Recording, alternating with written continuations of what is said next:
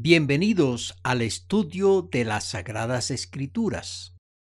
Hoy deseo compartir el tema Aquellos no, eso sí.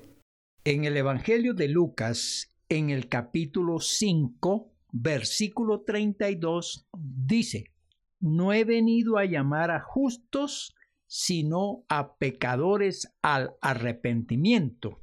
Esta frase de Jesús tiene mucho significado e importancia para unos pocos, y solo la entienden quienes se consideran pecadores, los que se dan cuenta de sus malos comportamientos, de sus errores, y sufren cuando son indignos de misericordia. Jesucristo vino a estos, a los que necesitan compasión, a los que anhelan redención salvación y especialmente los que desean transformar sus vidas.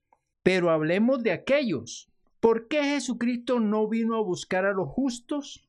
La referencia a los justos, en este caso, es a los que rechazan el Evangelio y por supuesto a Jesucristo, porque se creen dignos, correctos, con vidas intachables. Sus opiniones de sí mismos son, no le hago mal a nadie, ayudo cuando puedo al necesitado, no tengo vicios, tengo un buen hogar, soy trabajador, soy responsable, me encomiendo a Dios, soy fiel a mi pareja, tengo una Biblia, tengo fe en Dios y muchas más opiniones que se hacen de sí mismos. Con estas valoraciones se sienten bien consigo mismos, hasta orgullosos de tener esos comportamientos. Se creen justos.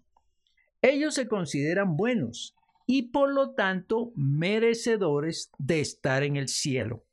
Creen que Dios les premiará no condenándolos. Volviendo a los pecadores, a los que se creen pecadores, eso sí, desean a Jesucristo, preguntan cómo estar con Él, qué deben hacer para ser salvos. Permítanme ver en la Biblia cómo interactúan este tipo de personas. En el Evangelio de Lucas capítulo 18, versículos del 9 al 13, tenemos un ejemplo. A unos que confiaban en sí mismos como justos y menospreciaban a otros, dijo también esta parábola. Dos hombres subieron al templo a orar. Uno era fariseo y el otro publicano. El fariseo, puesto en pie, oraba consigo mismo de esta manera. Dios, te doy gracia porque no soy como los otros hombres, ladrones, injustos, adúlteros, y ni aun como este publicano. Ayuno dos veces a la semana, doy diezmos de todo lo que gano. Mas el publicano, estando lejos, no quería ni aun alzar los ojos al cielo, sino que se golpeaba el pecho diciendo, Dios, sé propicio a mí, pecador. Os digo que éste descendió a su casa justificado antes que el otro, porque cualquiera que se enaltece será humillado, y el que se humilla será enaltecido. Este es un ejemplo de cómo se considera el llamado justo y cómo el llamado pecador. La altivez, la prepotencia y el orgullo de aquel que se considera bueno, irreprochable, admirable, justo. Este hace alarde de su manera de vivir y cree que viviendo así no necesita arrepentirse y piensa, ¿arrepentirme de qué? Muchos van al templo, ofrendan o diezman. Les basta para considerarse aceptos por Dios, que haciendo estos actos religiosos son recompensados con la salvación. Hay que saber que nadie se salva por obras. Hay que arrepentirse. Veamos lo que dice Efesios 2, versículos 8 y 9. Porque por gracia sois salvos por medio de la fe, y esto no de vosotros, pues es don de Dios, no por obras, para que nadie se gloríe. La gracia de Dios en Jesucristo es la que salva y no las obras que haga la persona. El otro, llamado publicano, haciendo referencia al ladrón, al deshonesto, el de conductas censurables, está arrodillado con la cabeza agachada, golpeándose el pecho y suplicando, Dios, sé propicio a mí, pecador. Se mostraba indigno, triste, avergonzado de sus pecados. Estos le agobiaban. Su carga de comportamientos erróneos era muy pesada. Sé propicio, le decía a Dios. En otras palabras, atiéndeme pronto, Dios. Apúrate, apresura a ayudarme. No aguanto más. No puedo más. Estoy muy mal. Considérame, respóndeme. Ese hombre estaba delante de Dios reconociéndose pecador. Volviendo al texto, Jesucristo dice claramente, no he venido a buscar a justos, sino a pecadores al arrepentimiento. Que pesar por aquellos que considerándose justos, buenos, intachables, rechazan el Evangelio, rechazan la redención, rechazan la salvación, porque no entrarán al reino de los cielos.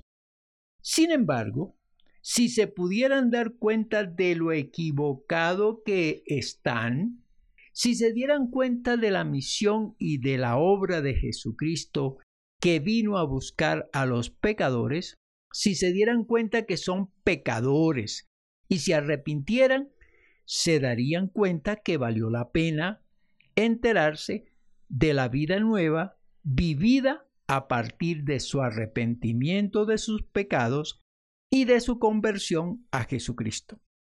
Veamos dos textos. Romanos capítulo 3, versículo 23 y capítulo 6, versículo 23 por cuanto todos pecaron y están destituidos de la gloria de Dios, porque la paga del pecado es muerte, mas la dádiva de Dios es vida eterna en Cristo Jesús, Señor nuestro. Todos somos pecadores, leve o gravemente. Todos somos pecadores. No hay justo ni aún uno. No hay uno bueno.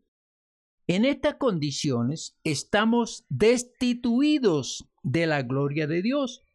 Y eso quiere decir que no veremos su rostro cuando muramos. No estaremos en su presencia. No iremos a los cielos.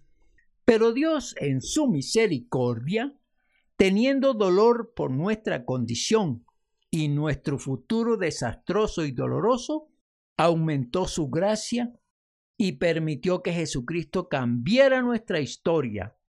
Lo puso como cordero para que pagara por el pecado de nosotros.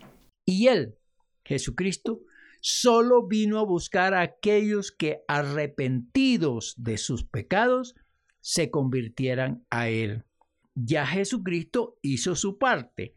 Ahora toca hacer la nuestra. Es tan bueno y conveniente darse cuenta de esto, que los más beneficiados somos quienes sabiamente lo entendemos. ¿Cómo podemos aplicar esto? Para los que se creen justos, buenos, intachables, bueno les sería revisarse a conciencia. Pueden ser pecadores mentales, intencionales, negligentes porque no hay quien no peque. Y si en esa revisión se enteraran que sí son pecadores, vale la pena que se arrepientan de sus pecados delante de Dios, le pidan perdón y se conviertan a Jesucristo. Para los que se consideran pecadores, bien les valdría arrepentirse de sus pecados, pedir perdón a Dios y convertirse a Jesucristo. Ambos necesitan perdón de sus pecados para recibir salvación y vida eterna. Dios pues les espera y de ambos tendrá misericordia. Ora para arrepentirte y convertirte a Cristo Jesús.